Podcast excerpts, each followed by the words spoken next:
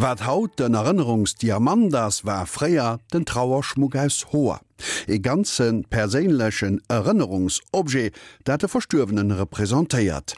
Iwer traditionellen Trauerschmuck an Trauerkleedung gehtt die nächst Minuten an der Serie Tabu tot. De Gerold Appler huet dem Angelika Tommy zu diesem Thema Informationune gin.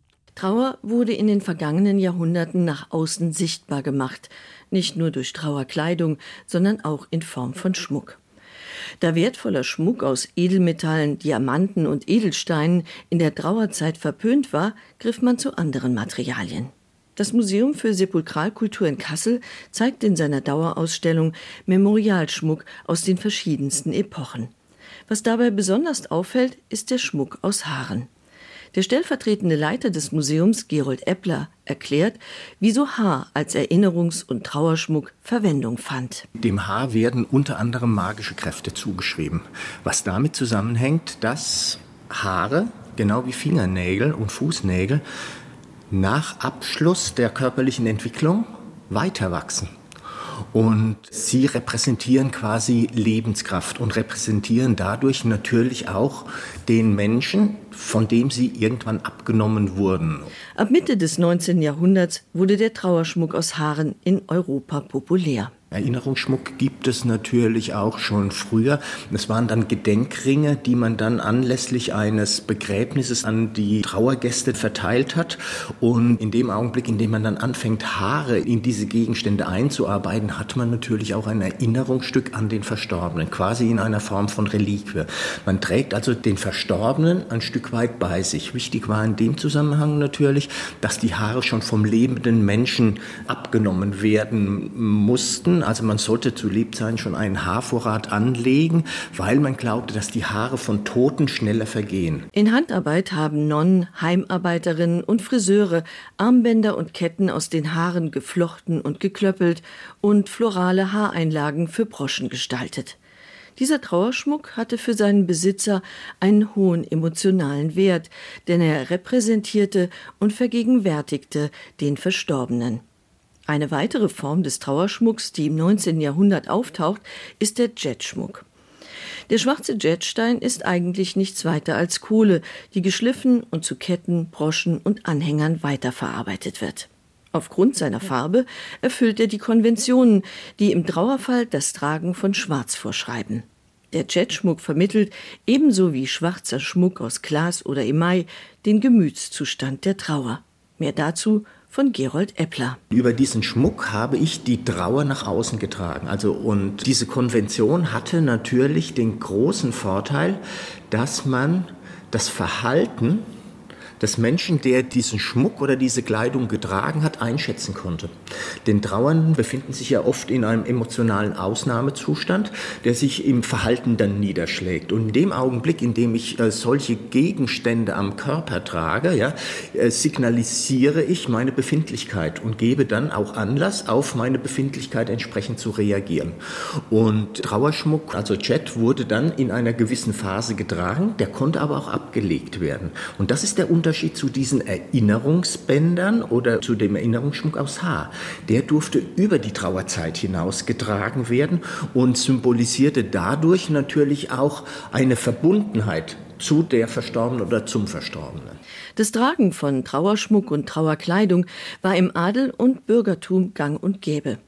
Was die Unterschicht und die ländliche Bevölkerung angeht, sind die Hinweise auf spezielle Trauerbekleidung rar.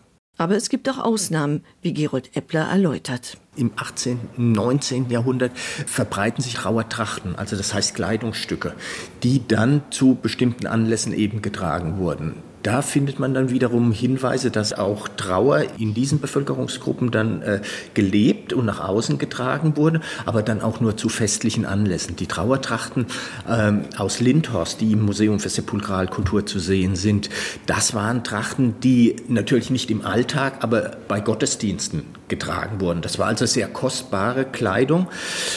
Das große Problem, insbesondere bei schwarzer Kleidung, war ja schon im Mittelalter gewesen, dass die Pflege von schwarzer Kleidung extrem aufwendig gewesen ist und das konnte sich kaum jemand leisten. Und deshalb war es ein Privileg des Adels, und später natürlich des wohlhabenden Bürgertums. Erst in dem Augenblick, in dem auch den anderen Bevölkerungsgruppen diese Möglichkeiten zur Verfügung standen, kommt das quasi als ein allgemeinverbindlicher Brauch auf, wobei es da auch wie immer wieder regionale Unterschiede gibt. Das Schöne bei unseren Trauertrachten ist, dass diese Trauertrachten das Prozesshafte der Trauer quasi visualisieren.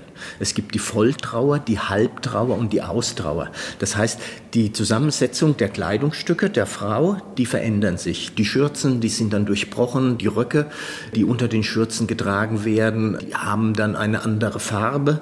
Die ganze Kleidung wird im Gesamteindruck immer heller, was natürlich auch noch einmal sehr schön den Trauerprozess symbolisiert. Man muss aber auch darüber nachdenken, was es für die Frau bedeutete, eine solche Tracht zu tragen, denn das Tragen der Trachten, die Zeiträume, die waren genau vorgeschrieben. Ebenso wie der Trauerschmuck ist die Trauerkleidung ein nonverbales Mittel, um Trauer zum Ausdruck zu bringen. Sie signalisiert einen Ausnahmezustand und visualisiert darüber hinaus den Trauerprozess. Dieses Brauchtum hatte aber nicht nur positive Seiten, wie Gerold Eppler abschließend erläutert. In Lindhorst war es so, dass je nach Stand des Familienmitglieds, das gestorben ist, die Frau ein Jahr Volltrauer, ein Jahr Halbtrauer und ein Jahr Austrauer tragen musste, das heißt drei Jahre. Und in diesem Zeitraum war sie von bestimmten gesellschaftlichen Veranstaltungen oder Ereignissen ausgeschlossen. Sie durfte auch in dieser Zeit nicht heiraten. Beim Mann ist es so, dass man ihm nach einem Jahr zugestanden hat, die Trauertracht abzulegen, ja, weil er natürlich jemanden brauchte, der ihm den Hausstand führt, der sich um die Kinder kümmerte.